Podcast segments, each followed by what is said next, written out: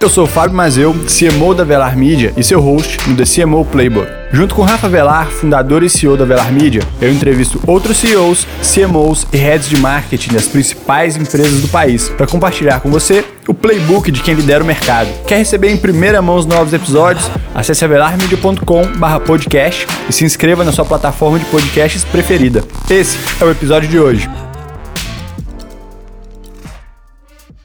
Fala pessoal, Fábio Mazeu aqui em mais um episódio do CMO Playbook, o podcast da Avelar Media. O convidado de hoje é o Thomas Naves. Ele é diretor de marketing comercial da Rede Record e compartilhou alguns aprendizados bem legais com a gente. Os três principais desse episódio são por que a publicidade criativa precisa voltar a fazer parte do mix de marketing das empresas, por que você precisa de fato assumir riscos na hora de pensar suas estratégias e pensar a comunicação da sua marca, e por que estar presente no dia a dia dos seus clientes, no dia a dia do seu mercado é um fator diferencial para quem quer criar estratégias de sucesso. Beleza? Esse é o episódio de hoje. A gente está hoje no DCMO Playbook, mais um episódio, dessa vez com o Tomás Naves, diretor de marketing, diretor comercial da Record. Primeiramente, muito obrigado por ter esse tempinho para conversar com a gente aqui no DCMO Playbook. Se apresenta um pouquinho rapidamente para quem está ouvindo a gente, fala um pouquinho sobre a trajetória profissional. A gente tem muita coisa para conversar, mas esse momento é seu. Prazer enorme estar aqui com vocês. Vou tentar fazer de uma maneira sucinta, porque é um histórico de, de vida muito longo. Estou no mercado há bastante tempo. Eu comecei muito cedo, né? comecei com 18 anos de idade, trabalhando nas empresas da minha família e ali fiquei durante um bom tempo.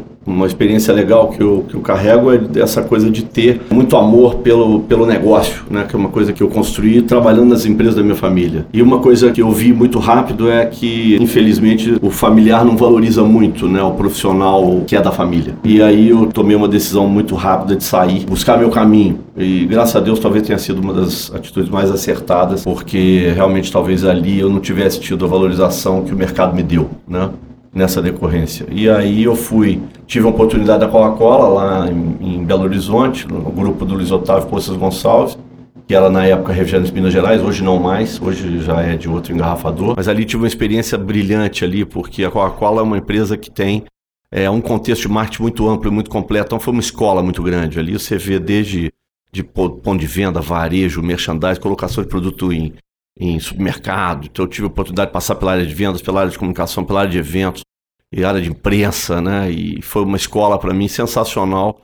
É, logo na minha largada, né, na minha vida profissional, sou formado em administração de empresas com pós-graduação em marketing. Depois a Coca-Cola eu tive a oportunidade de ir para uma agência de propaganda, que eu acho que é uma experiência super boa também. Essa, esse tráfego que eu tive, hoje eu estou em veículo, vou chegar em veículo de comunicação, mas eu passei pelos três lados do mercado. Então, eu fui agência, fui veículo e fui anunciante durante boa parte da minha vida. Então, eu acho que, um, talvez para o nosso ouvinte aí, uma das dicas que eu daria é que, se isso for possível na trajetória de quem está nos ouvindo, é, façam essa migração, porque abre muito a tua cabeça, te dá um drive realmente de entender o processo de uma maneira mais ampla, de maneira mais estratégica, de um, de uma maneira vista de cima, porque você sabe o que acontece dentro da agência, você sabe pedir, você sabe brifar, né? Você, você, na cadeira de anunciante, você sabe a responsabilidade de pedir, porque aquele resultado é o resultado, né, que vai estar tá no teu colo, se deu certo uma campanha ou não. E aí, depois disso, eu fui para veículo, né? E hoje estou em veículo, há 12 anos na Record. Tive a oportunidade de fazer o, o kickoff de uma empresa de mobiliário urbano que estava chegando no Brasil em 2000, que é a Semusa, que está aí até hoje, que é esse mobiliário urbano que está na cidade do Rio de Janeiro. Eu era o executivo número 02 dessa empresa e foi uma oportunidade de fazer uma startup, que é uma experiência também que eu recomendo. É, é, ela amedronta no primeiro momento, mas é super rica, porque você tem a oportunidade de pegar um negócio saindo do zero, né? Você pode ter um,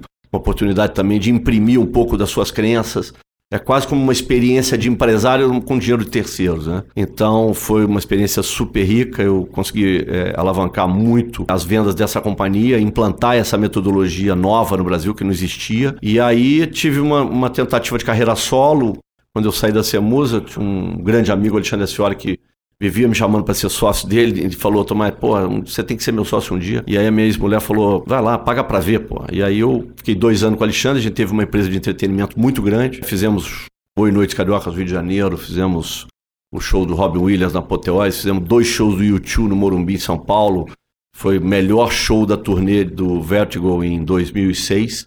É, os dois shows, 150 mil pessoas sem nenhum problema. E aí hoje estou na Record, né? Tive a oportunidade de começar na Record em 2007. A empresa faturava no Rio de Janeiro 25 milhões de reais e esse ano a gente entrega a companhia faturando 220 milhões de reais. Esse é um overview assim rápido para a gente começar esse nosso bate-papo aqui. Pô, legal. Muita coisa para a gente explorar. Mas quando a gente estava conversando ali fora, você comentou sobre a Kaiser, sobre o baixinho da Kaiser. Como que foi isso? Porque, assim, hoje em dia a gente toca muito com empresas que focam no digital, que pensam apenas no digital, mas essa foi uma campanha publicitária pô, relevante na época, né? Como, como que foi tirar isso do chão? Como foi participar um pouco disso? É, eu acho que esse, esse ponto que você tocou eu acho super importante. Eu, eu vejo que a gente está é, no momento que a gente tem que voltar um pouquinho às origens, né? E esse é um case de sucesso absoluto, né? Que foi muito engraçado, porque eu não sei se o ouvinte sabe, o, o baixinho da casa era o motorista da Kombi da produtora, né? E aí, quando foi gravar aquele comercial, o cara que tinha sido selecionado, o ator principal do casting que ia fazer o papel principal, ele não foi.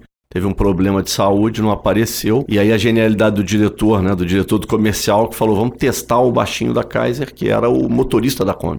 Ele era uma figura muito engraçada, que quem lembra da campanha lembra dele, né, com aquele chapéuzinho, ele usava aquele chapéuzinho aquele bigodinho, né, baixinho, né, José Valien Roio. Ele foi testado na hora e, e, a, e, ele rendeu super bem.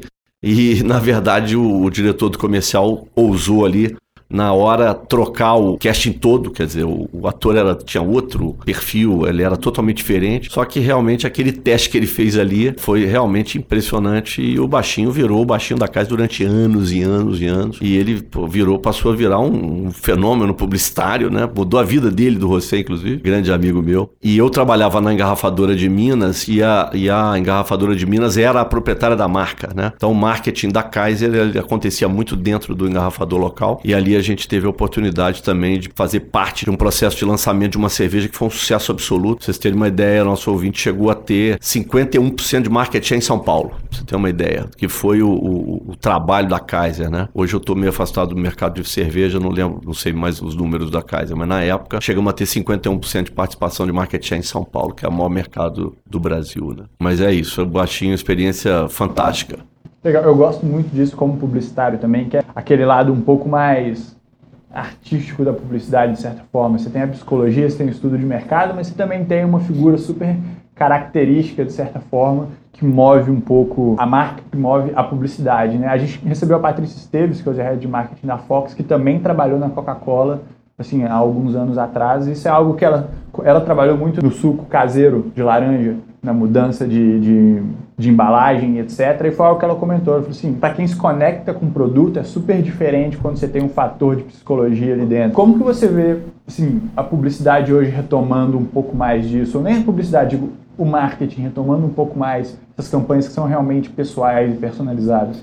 É, eu acho que, é, quando eu falei do back to basics, eu acho que a gente tem que voltar um pouquinho às nossas origens. Eu acho que, não menosprezando né, o pessoal mais novo e tal, mas eu acho que está faltando um pouquinho disso, isso que você está colocando. Quer dizer, a questão do feeling, a questão da, sabe, da, da pele, a questão do. Não é nem a psicologia, passa pela, pela psicologia, mas eu acho que é o entendimento do ser humano, sabe? O conhecer de pessoas, conhecer de reações. Tá faltando isso, né? Eu acho que a questão do dado é super importante, né? Eu sou um defensor disso porque você tem uma ideia, eu trabalhei há 30 anos atrás em varejo em shopping center. Eu fui o primeiro cara a desenvolver um programa de DBM para shopping center no Brasil. O database marketing do Barra Shopping foi construído por mim na minha gestão há 30 anos atrás. Imagina falar em DBM há 30 anos atrás, as pessoas achavam que eu estava falando inglês. Sim, e hoje é, é buzzword, data driven, é, isso, data é. aquilo. Mas eu vejo, às vezes as pessoas não entendem muito que as coisas têm o seu tempo, né? A maturação e tal. Tá à frente do tempo, acho super importante. Foi o que eu tentei fazer na época, né? que a gente imaginava que a evolução né, do varejo, da concorrência, que você ia ter mais shoppings no seu entorno e que o conhecimento né, a fundo do seu consumidor de área primária, de área secundária, seria super importante para você tentar não só proteger o teu consumidor, né, a tua base de consumidores é, heavy users, como também acessar esses caras quando você precisasse de incrementar processo de venda e tal mas não dá para a gente esquecer do básico, entendeu? Então, por exemplo, mercado de shopping, para a gente usar o, o mercado como exemplo, né? Eu trabalhei 10 anos com, com o Zé Isaac Pérez, que é o meu mentor intelectual, o cara que eu mais admiro na área de marketing, é, na indústria de shopping center e varejo. E, e, e, eu aprendi com ele. Então, o que eu aprendi com ele é o seguinte: que a gente tem o papel do profissional de marketing em shopping center é gerar tráfego. O empreendimento precisa de gerar tráfego. E aí eu vejo hoje um pouco, eu olho um pouco hoje para os gerentes de marketing do, dos shoppings e os caras ficam fazendo eventos dentro dos corredores, né? e esquecem de comunicar para fora. Então, eu costumo dizer, eu costumo fazer uma brincadeira, que os gerentes de marketing que estiverem nos ouvindo vão ficar bem chateados, mas que eles estão fazendo entretenimento para público passante. Então, eles divertem o consumidor que já está lá dentro. Você não é circo, você é shopping. Você é um empreendedor que montou um negócio com um monte de um amigo meu que falava que aquilo ali era um monte de caixinha de coelhinho da Índia, né, de porquinho da Índia. Então, o, o, o seu consumidor, o que, que, você tem que fazer? Você tem que botar um monte de porquinho da Índia e o lojista ele tem que fazer com que o porquinho da Índia entre dentro da casinha, né? Esse é o papel do lojista, né? Mas colocar gente, essa força motriz do shopping que tem 300, 400, 500 lojas, a força motriz para ele gerar tráfego, a responsabilidade é dele, empreendedor, né? Então, sempre foi uma coisa que eu falei com o Pérez, tirar a cabeça imobiliária da maioria deles e entender que aquilo deveria ser uma gestão de varejo. Né? Então, colocar pessoas no shopping center é papel do empreendedor daquela propriedade. E, e os gerentes de marketing estão esquecendo disso. Então, não adianta fazer um eventinho no mall, fazer um eventinho no corredor, gastar dinheiro com isso, se você não tem dinheiro para divulgar. Eu hoje, se eu tivesse dinheiro, no, se eu fosse voltasse a ser gerente de marketing, que eu fui durante muitos anos, fui diretor de marketing da Multiplan durante muitos anos, eu pegava o que eu tivesse de recurso e colocaria em, em divulgação. 100% do meu dinheiro. Que fosse para dizer o seguinte: venha até aqui, me visite, esteja aqui, sabe? Conheça o, o shopping tal. A atração já está lá dentro, né? Claro, a atração já está lá, você claro. não precisa nada lá. Você tem que falar que para as pessoas irem ao shopping. Esse é o papel do gerente de marketing. Então, assim, eu acho que a gente está realmente no momento tem uma juniorização assim muito grande na área de marketing, muito grande. Eu acho muito bacana até essa ideia desse podcast seu aqui de CMO, porque, cara, eu sou presidente da Associação Brasileira de Marketing, né? O que a gente está vendo é uma juniorização muito grande na área de marketing. Então, as pessoas esquecem é, do básico, esquecem de fazer o básico, entendeu? Não só no varejo, eu posso citar esse exemplo para você em vários, e vários, e vários mercados onde eu passei. Fui diretor de mais do Flamengo, se você quiser entrar um pouquinho no futebol, que é uma coisa que o o nosso ouvinte deve adorar. Sim, eu vi a história do Steven Spielberg. É, é maravilhosa. Essa, essa história essa, é essa, essa, vale, vale a gente Essa vale a gente contar. O ouvinte vai gostar. Deve ter 50% do nosso ouvinte que é Flamengo. Mas isso, isso todos os segmentos, entendeu? Então eu costumo dizer, tem uma amiga minha que fala que por onde eu passo, as coisas andam, quer dizer, as coisas dão certo, eu faço a empresa crescer. Cara, eu faço marketing, sabe? Eu, eu aplico o, as, as disciplinas que eu aprendi na minha pós-graduação.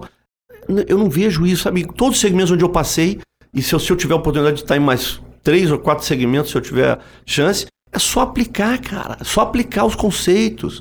Isso que você está falando, quer dizer, o conhecimento do, sabe, do, do, do ser humano, as campanhas, eu estou sentindo falta das campanhas criativas, sabe? Eu estou sentindo, a publicidade está carente de boas ideias, sabe? E quando a gente vê isso acontecendo, a coisa explode. Nós temos um caso que eu, eu, eu tenho discutido muito com, com os grandes as grandes entidades da comunicação brasileira, com o SEMP, com o CONAR, né, com a ABAP, a Associação Brasileira de Agência de Propaganda, que eu acho que a gente tinha que caminhar um pouquinho para essa questão da, da, da, publicidade americana, onde você pode, de alguma maneira, confrontar é, marcas concorrentes. Exatamente. E aí você tem um caso, cara, típico que foi no setor de telefonia com a campanha da Nextel, que foi o baixinho, tirar o ruivo da, da Vivo, né? Uhum. E o Ruivinho foi contratado para a Nextel. Ele fez uma campanha genial em que ele brincava com as outras marcas. Ele brincava. Então ele passava na frente do menininho da Oi que estava sentado, porque a Oi estava em recuperação judicial. Ele brincava com o dançarino da TIM. Ele fazia uma outra brincadeira com o cara da Vivo, que eu não lembro mais o que, que era. Era uma brincadeira, quer dizer, é, o, é a base da publicidade, essa genialidade. Meu, meu filho que tem 16 anos, pela primeira vez uma publicidade chamou a atenção dele. Porque aquilo viralizou de um jeito e ele falou: pai, que comercial genial da Nextel. Então, tô sentindo falta, sabe? Da publicidade, é, de alguma maneira se reinventar um pouquinho, sabe? Começar a tocar nessas coisas que você falou, quer dizer, de repente mexer com a coisa do, sabe, da, da, da sacada criativa que a gente tinha com os grandes Washington Oliveto, com os Fábio Fernandes da vida, com os Nizans nos áureos tempos não tenho visto, sabe, novas lideranças na, na publicidade, principalmente lideranças criativas, né? E é uma pena porque eu vou acreditar durante muitos e muitos anos que realmente o que reverte né, uma curva de venda, um crescimento de uma companhia, são as ideias criativas geniais, são as, as práticas de marketing bem implantadas, né? Que fazem realmente o acionista é, ter o resultado dele melhor e, e enfim, tomara que a gente tenha uh, o mercado acordando um pouquinho para isso fazendo paralelo com o que você falou, você falou que pô, o cara do shopping não entendeu que ele precisa gerar tráfego.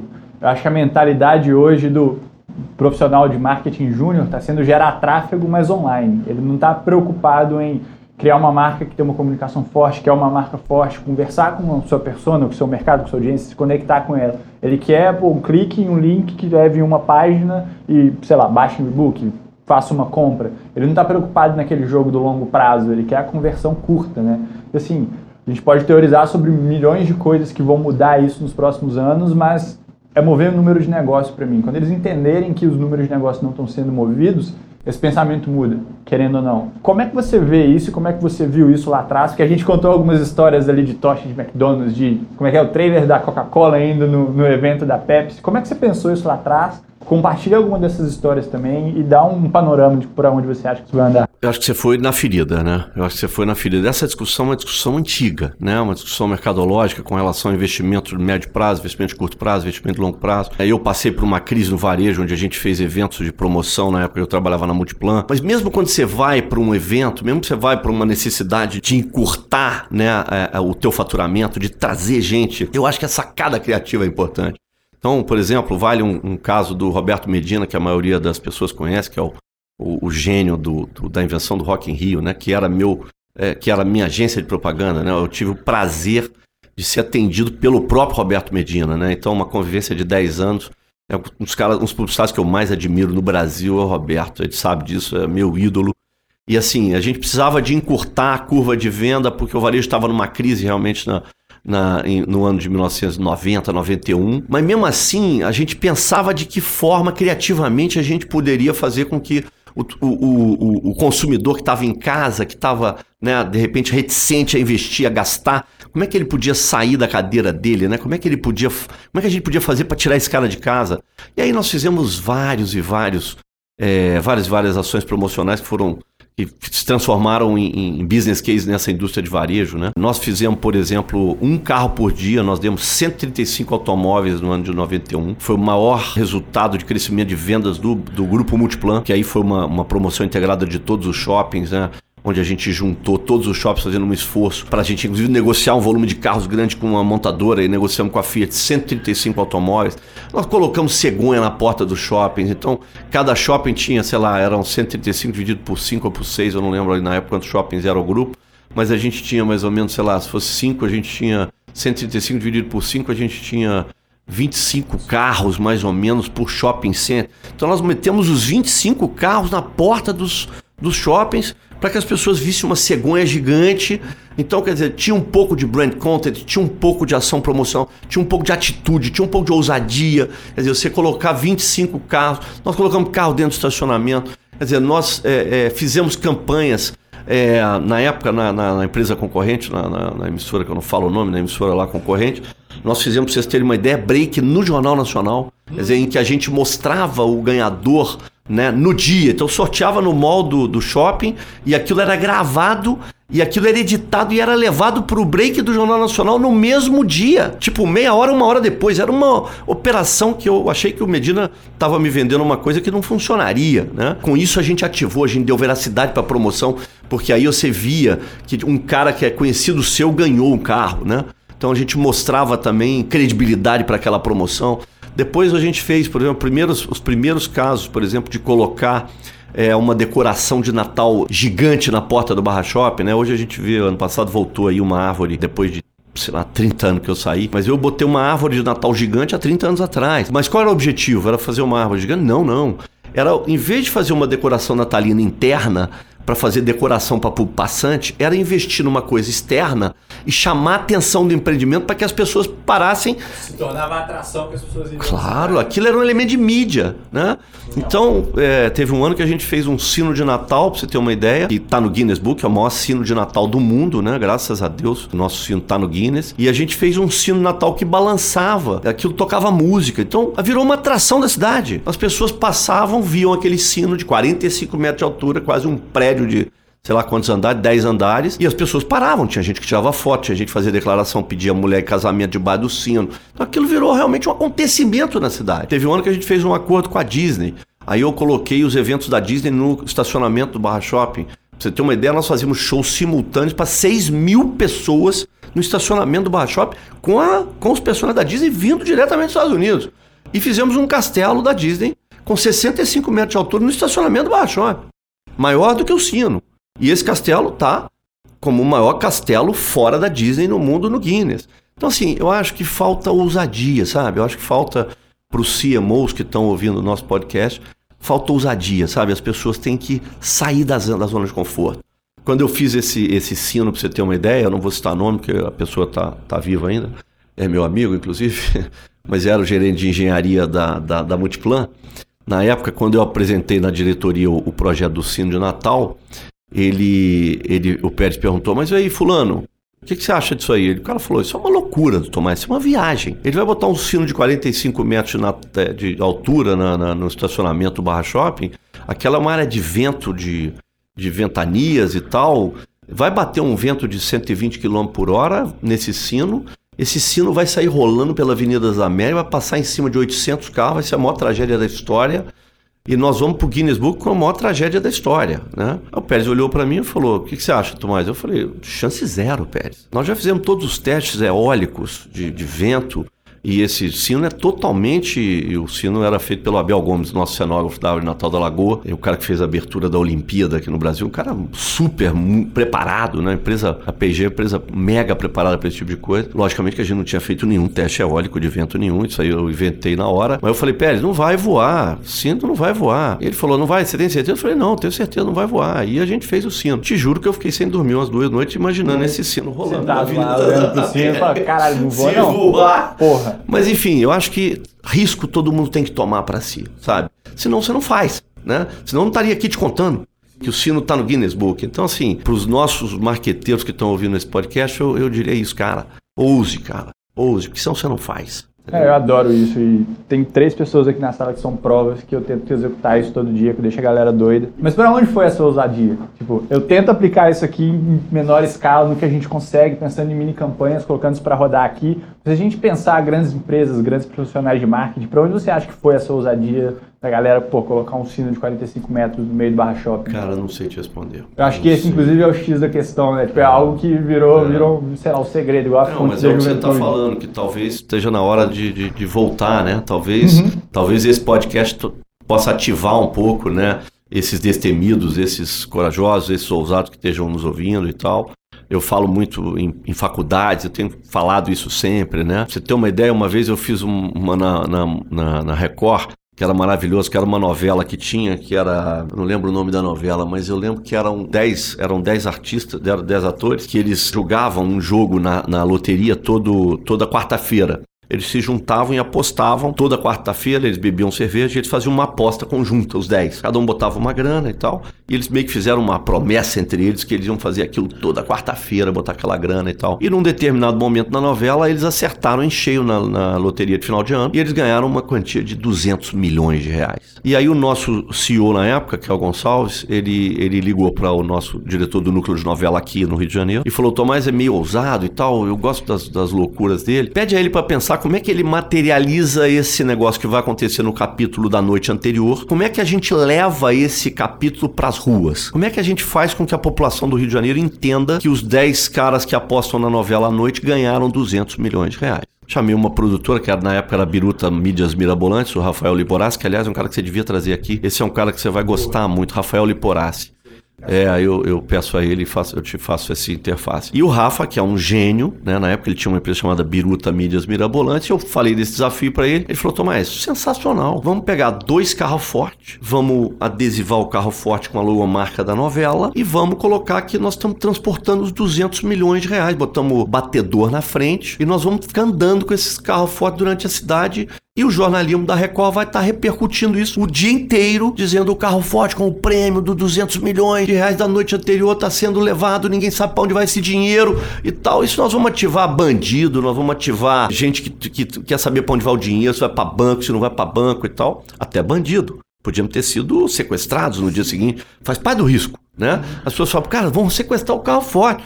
Meu irmão, vai da mídia. Administra o problema depois. Para de sofrer por antecedência. Ah, tem um cara que sempre vai falar pra você assim: puta, vai dar merda. Tem sempre o cara que fala que vai dar merda. Sabe o que esse cara ganha? Ele é sempre o bonzinho da reunião, sabe por quê? Porque ele fala vai dar merda, aí ninguém deixa você fazer nada, ninguém corre risco Não, não dá merda, mas também não mexe porra nenhuma, porra né? Nenhuma. Continua não, zero e aí não deu nada e ele, e ele ficou bem na reunião, porque uhum. ninguém teve, ninguém fez nada. Ele sai bem, entendeu? Eu, eu odeio horror, esse cara. Tenho horror desse cara, eu tenho horror. Cara. Aliás, eu tinha um que foi meu colega na Multiplan, não vou citar nome também. Tem uma dele maravilhosa que vale a pena para o nosso ouvinte aqui, que ele, eu montei o saque, primeiro saque de shopping center também no Brasil, eu que montei. E aí eu montei o saque, aí um dia, numa reunião de diretoria, ele chegou pro Pérez e falou, ô Pérez, esse serviço de atendimento a cliente que o Tomás montou é uma, é uma, uma merda. O Pérez falou, por que, que é uma merda? Pô, depois que ele montou isso, apareceu um monte de reclamação. O cara prefere viver no escuro, né, bicho? Ele quer viver na caverna. As reclamações já existiam, a gente só não ouvia. Exatamente. E aí não sabia onde melhorar aí, porra nenhuma eu falei, Pérez, ele tá louco, né, cara? Então as reclamações estão aí, a gente só não tinha um mecanismo de ouvir, né? Mas enfim. Então você vê, esse é o cara que fala que vai dar merda, né? Mas o caso do, do, do dinheiro foi maravilhoso, porque aí o Rafa, além dessa ideia do carro forte, ele deu a seguinte ideia: por que, que a gente também não faz uma chuva de dinheiro na Praça 7 de Setembro e a gente joga do alto de um prédio na Praça 7 de Setembro, a gente joga os 200 milhões. E a gente diz na hora do almoço que a gente ia jogar os 200 milhões.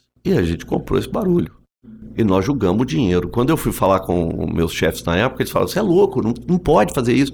Claro que pode, não pode. Não, não pode, não pode. Vamos consultar a Casa da Moeda, pode dar dinheiro. Realmente não pode fazer dinheiro real, né? Aí eu falei, vamos fazer dinheiro cenográfico, pô. É, dá, vai dar o mesmo efeito. E aí fizemos isso ao vivo no balanço geral, julgamos o dinheiro de cima da para 7 de setembro. Eu estava em cima de um helicóptero, em cima da, da chuva de dinheiro, com o meu chefe, que era o, o vice-presidente comercial do meu lado, e o diretor-geral da Record Rio aqui do, na frente, o piloto, e eu atrás. E quando eu olhei em cima, tinham 20 mil pessoas na Praça 7 de setembro. 20 mil pessoas. Porque as pessoas não sabem se o dinheiro é cenográfico. Não sabe se é verdade, se não é, não sabe se vai ter mesmo, se não vai. E no dia anterior, eu, como gosto de risco, tomar risco, eu resolvi botar 20 20 mil em dinheiro de verdade. Foi a primeira vez que eu estou assumindo isso aqui. Eu nem, nem poderia estar assumindo isso aqui. Porque eu, eu falo até hoje. A gente bota um pi nessa parte. Deixa, deixa. Já tem, já tem muitos anos isso. o vice-presidente de jornalismo nem está mais na Record, que ele, ele vivia me perguntando, Tomás, mas como é que pode? Porque várias pessoas que estavam lá, elas começavam a pegar. E eu botei tudo nota de 1, 2 e 5, né? Pra dar muito volume. Era 20 mil, mas era tudo em nota miúda, então tem muito volume. E aí ele falava, mas tem um cara lá que falou que juntou 50 reais, como é que pode? Eu falei, o cara tá louco, cara, é cenográfico, ele tá achando que é 50 reais. Só que tinha dinheiro, tinha 20 mil reais em dinheiro de verdade. E aí você não tem ideia das cenas, tinham pessoas com guarda-chuva invertido assim nos prédios, tentando pegar dinheiro. Tinha cara que subiu em cima de banca de revista. E eu em cima do helicóptero falei, cara, vou perder meu emprego hoje, cara. Na hora que eu vi 20 mil pessoas, eu falei, cara, isso vai ser uma, uma loucura, o nego brigando por causa de dinheiro, saindo no tapa. Se cada um pegar uma nota, você tá fudido. E não deu nada, meu irmão. Deu, assim, uma bancazinha lá quebrada, eu falei no rádio com o cara para pagar a banca e tal. Meu irmão, foi um sucesso absoluto. O vice-presidente, que era o CEO, ficou louco, entendeu? Então, assim, cara, tome riscos tomem riscos, façam acontecer, porque realmente o marketing, o bacana do marketing é isso. Vocês não estão vendo aqui, mas a galera tá rachando de rir histórias aqui. Mas isso me, me lembrou uma coisa bem interessante, que é hoje em dia, querendo ou não, a gente tem essa interseção do offline com online. Talvez se tivesse uma cena similar em alguma outra emissora não tão criativa, eles, ah, vamos fazer uma ação digital, vamos fazer uma campanha assim, assado. Então, acho que essa é a hora da gente entrar um pouquinho nisso. Como que você está vendo essa interseção? Pô, a gente tem Netflix, a gente tem Amazon Prime, a gente tem, quem mais? A Disney fazendo a própria próprio serviço de streaming. Então, a gente tem cada vez mais esse online entrando junto com o offline para entretenimento. Para onde você acha que a indústria está indo, de certa maneira? Agora a gente vai entrar num assunto bem polêmico, Sim, né? É. Mas acho que é bom para o podcast. Primeiro que eu acho que as pessoas têm que entender um pouquinho de mercado primeiro para falar depois de produto, né? Então, entender de mercado significa que nós estamos no Brasil, um país de dimensões continentais e que tem uma pirâmide econômica financeira bem diferente de Europa e de Estados Unidos. Então, a TV aberta ela funciona para quem tem problema de funding, de verba mensal.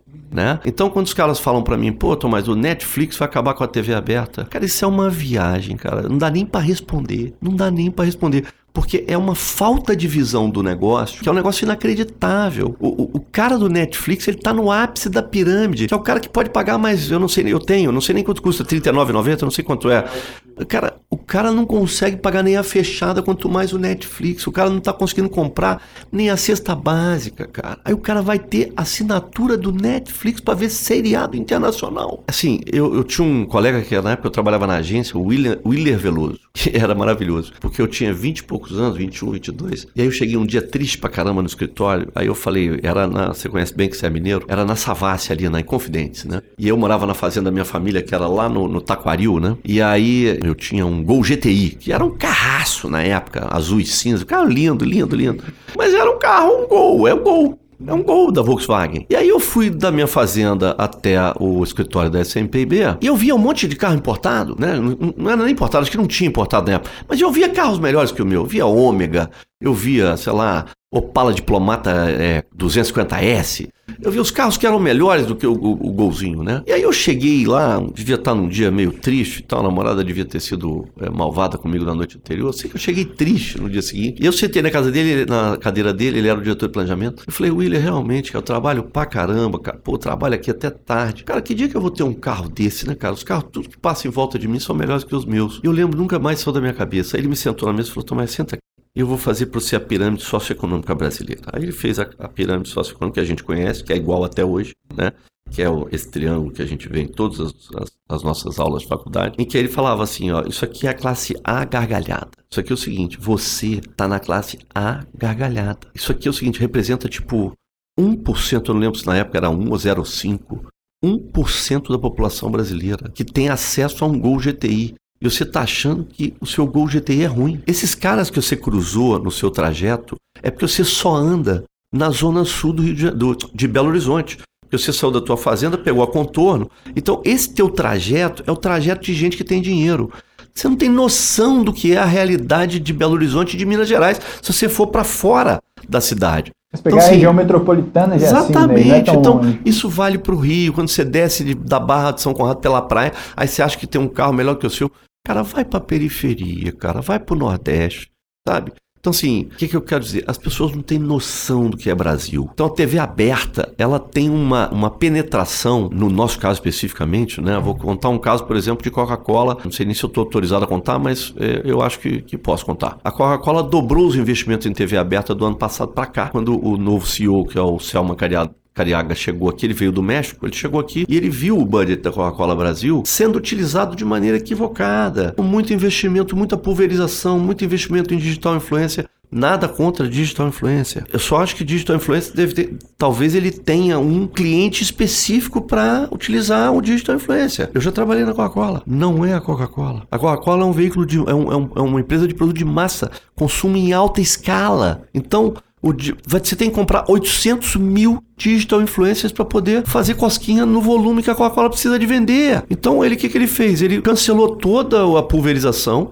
concentrou nos veículos poderosos. Nós, graças a Deus, tivemos duas vezes e meio volume de dinheiro do ano de 2018 para esse ano. E a Coca-Cola no Brasil, que estava no momento ruim nos últimos cinco anos, a Coca-Cola do Brasil é o maior crescimento de venda de todas as Coca-Colas do mundo. Interessante. No momento de crise que ainda nós estamos. Que nosso, nosso PIB, ainda, eu vi hoje, na atualização do PIB, vai crescer 0,81. Quer dizer, nós ainda estamos numa saída de crise e a Coca-Cola já largou a crise do Brasil. Melhor resultado de todas as Coca-Colas do mundo. Por quê? Porque fez o uso da verba de marketing da maneira correta. Né? É aquilo que a gente falou, entendendo a audiência, entendendo para onde vai, entendendo como comunicar. Claro, quais são as ferramentas adequadas para cada, cada negócio, sabe? Para suco de laranja, se é um, um, um cluster, se é um, um target mais específico, talvez o digital seja inteligente, interessante. Agora, para Coca-Cola, não.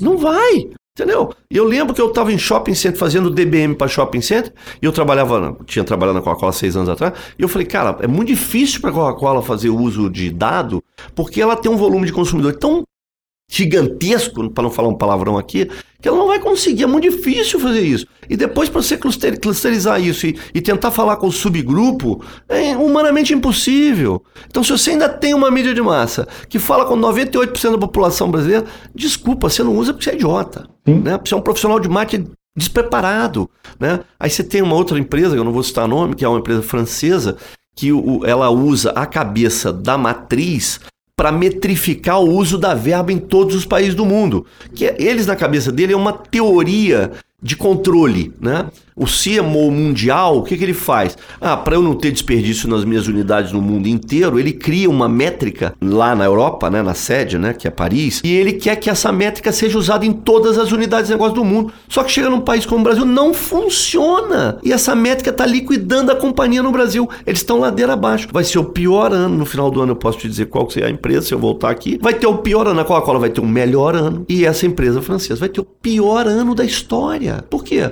Porque está usando as ferramentas de maneira equivocada, com base numa métrica europeia. Então, assim, é, é, eu costumo dizer que esses caras são muito bons de PR, porque como são gigantes, né?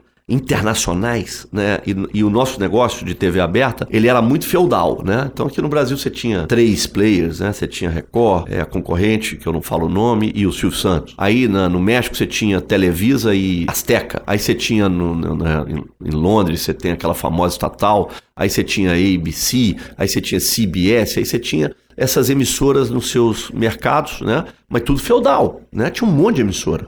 Aí chega um disco voador em cima, que é o digital, que é o Facebook, que é o Instagram, que é o YouTube.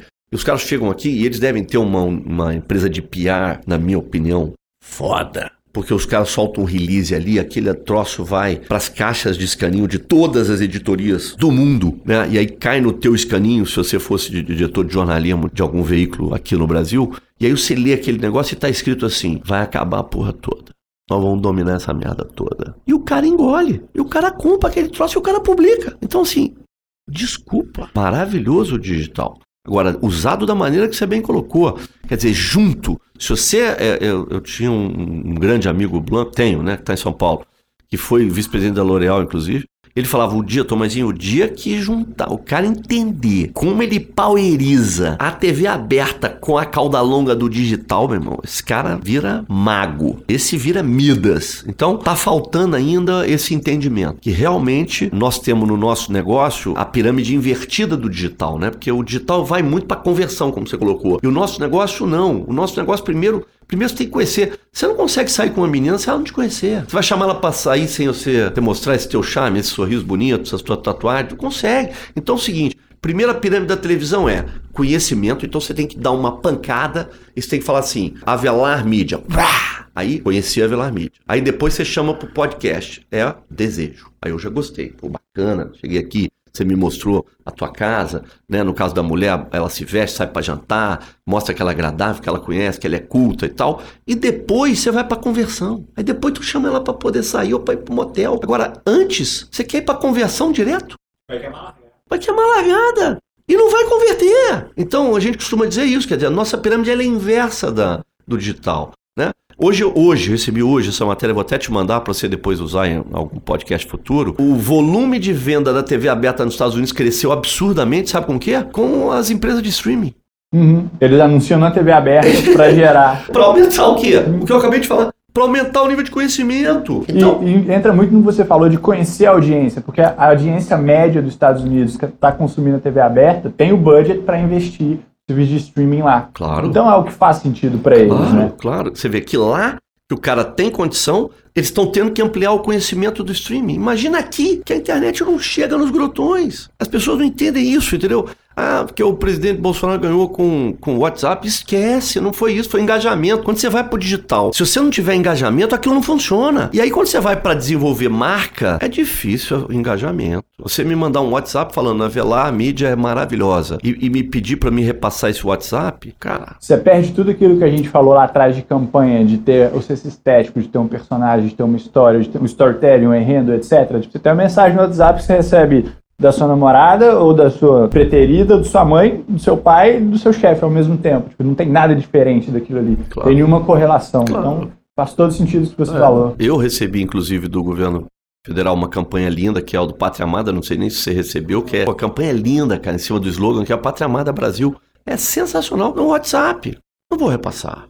Eu sou garoto propaganda. Eu fui na época da eleição do presidente, porque realmente eu queria mudar. Então eu me engajei numa causa. Isso no digital é muito importante. Quando você não tem isso, não vai, não rola. Então, aí você tem que efetivamente fazer o trabalho. Você vê a Previdência foi para a televisão, saiu de 47% para 59% a, a, a aprovação junto à opinião pública. Então, sim, é, agora, por exemplo, então, para trazer para um tema atual, né, que está até aqui no nosso município, né, uma votação que estão querendo proibir a prefeitura do Rio de Janeiro de fazer é, uso de verba de, de propaganda. Quer dizer, isso é um retrocesso, você me perdoa. Os caras não entenderam ainda que a comunicação de governo é uma responsabilidade do ente público.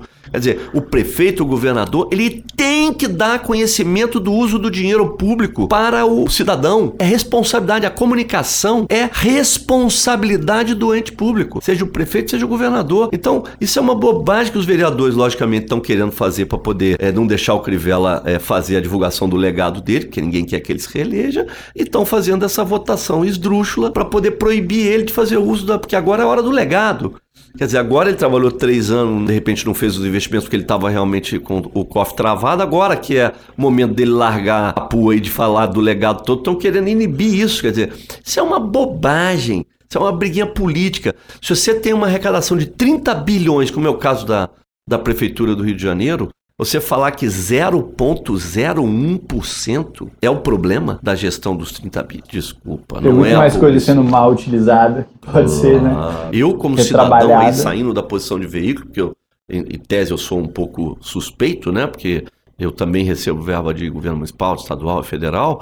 Mas eu, como presidente da Associação Brasileira de Marte, como cidadão carioca, eu quero saber o que está sendo feito na gestão do prefeito ou do governador ou do, do presidente da República. Eu quero saber. Ele tem que falar se está asfaltando cidade no Nordeste, se ele está fazendo poço novo, se ele está usando tecnologia de Israel para poder acabar com a, com a sede do, do nordestino. Eu, eu, eu, como cidadão, eu tenho responsabilidade para com o meu dinheiro que é pago no imposto. Eu quero saber como ele está sendo usado. Então, é contrapartida. A publicidade é contrapartida de informação. As, as pessoas têm que começar a entender isso e parar com essa bobagem de que não pode fazer investimento em, em publicidade. Isso entra, acho Isso entra, acho excelente a gente, pra gente concluir tudo, que é publicidade não é só o entretenimento e não só vender o sonho ou vender, sim, um, de fato vender um produto que você quer que alguém compre. Também é algo que você pode contar, de certa forma, uma história real. Você pode ser accountable, e eu esqueci a tradução, desculpe, mas você pode realmente mostrar o que está sendo feito. Tipo assim, olha, a gente tem todos esses veículos de mídia, a gente tem todas essas plataformas que chegam praticamente, sei lá,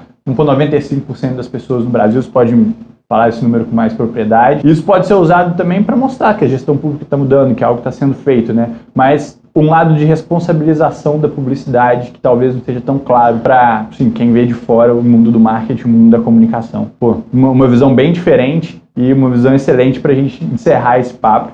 E Tomás, cara, muito obrigado por dar um pulo aqui na Velar Media, no DCMO Playbook. Aproveita esse final para deixar seu recado, para deixar a sua conclusão, para convidar todo mundo para te seguir, para te acompanhar no LinkedIn, nos seus canais. Cara, fica à vontade. Olha, pr- prazer enorme estar aqui com vocês. Quer dizer, tudo que eu puder fazer pelo mercado, eu acredito nisso. É, sou presidente de entidade, já fui, já fui presidente da ABP, da Associação Brasileira de Propaganda, já fui, já fui da AMPRO, Associação de Marketing Profissional, já fui da ABA, já cuidei do Clube de Executivo de Marketing aqui no Rio de Janeiro. Sou presidente da BMN, estou há, duas gestões na presidência da Associação Brasileira de Marketing e eu acredito nisso, né? Acredito no, no- no- na nossa responsabilidade enquanto profissional, deixando também um legado para o mercado, né? Seja no trabalho que a gente faz nas universidades, que a gente leva os- todos os integrantes da nossa diretoria para palestras, para desenvolvimento. A gente já deve ter, para você ter uma ideia, a gente já deve ter ah, feito palestra e seminários para, sei lá, 20 mil alunos, né? Desde que eu assumi a, a BMN. Então, assim, é uma coisa que eu acredito, é uma coisa que eu gosto, é uma coisa que eu curto. Então, participar disso aqui para mim é muito menos do que uma responsabilidade de agenda, é muito mais um prazer, né? de poder eh, levar para o ouvinte do, do podcast CMO e parabenizar vocês por isso. Quer dizer, eu acho que nós estamos na era do compartilhamento, né? A gente fala muito em compartilhamento, compartilhamento, compartilhamento de carro, compartilhamento do Uber, compartilhamento de coisas, né? É, acho super bacana, mas vamos compartilhar também cases, né? Vamos compartilhar ideias, né? Vamos compartilhar um pouco dessa agonia que eu tô sentindo em você, quer dizer, com o mercado de marketing, né? Eu sinto isso também, né? Eu não tô me deixando entristecer porque realmente eu acredito que a gente tem sempre uma esperança de mudar, né? Mas eu tô, diria para você, um pouco desanimado porque eu não tenho visto novas lideranças, né? Então, se eu pudesse deixar aqui uma, uma chamada aqui pro programa, eu deixaria essa chamada, né? Eu gostei de te conhecer. Eu acho que você tem uma energia, você tem uma uma visão muito boa de mercado e eu acho que a gente precisa de novas lideranças, né? Eu tenho que passar o meu bastão da Associação Brasileira de Marketing e eu adoraria passar para uma pessoa mais jovem, mas a gente não consegue. Então parece que essas, esses, esses jovens que estão no mercado de marketing, não sei se eles acham que entidade é uma coisa velha, sabe? Se eles acham que, que não é importante, né? Uma bobagem. Que agora um amigo meu mudou para os Estados Unidos, agora o Marcos Caetano, que foi vice-presidente do Unibanco, ele acabou de me dizer que uma das coisas mais importantes lá que o, que o governo americano pede para ele é, é, a participação dele em entidade de classe. Então, é, se eu pudesse deixar uma mensagem final, dizer, se envolvam com o mercado, participem do, do podcast CMO, ativem o mercado como a Avelar Mídia está fazendo, quer dizer, traga as pessoas para poder gerar essa, essa discussão, né? essa busca do, do, do mercado futuro ideal, né? Porque senão todos nós vamos sair prejudicados. Show de bola. Tomás, de novo, muito obrigado pela sua presença, cara. Foi um prazer te conhecer, imagina, foi um prazer conversar com imagina. você. Um abraço aí para todos os ouvintes. Esse foi o episódio de hoje do The CMO Playbook, o podcast da Belar Media. Se esse conteúdo foi relevante para você, deixe seu review no iTunes e compartilhe o link desse episódio. Aproveite para marcar o Rafa Belar e a Belar Media. Nos vemos no próximo.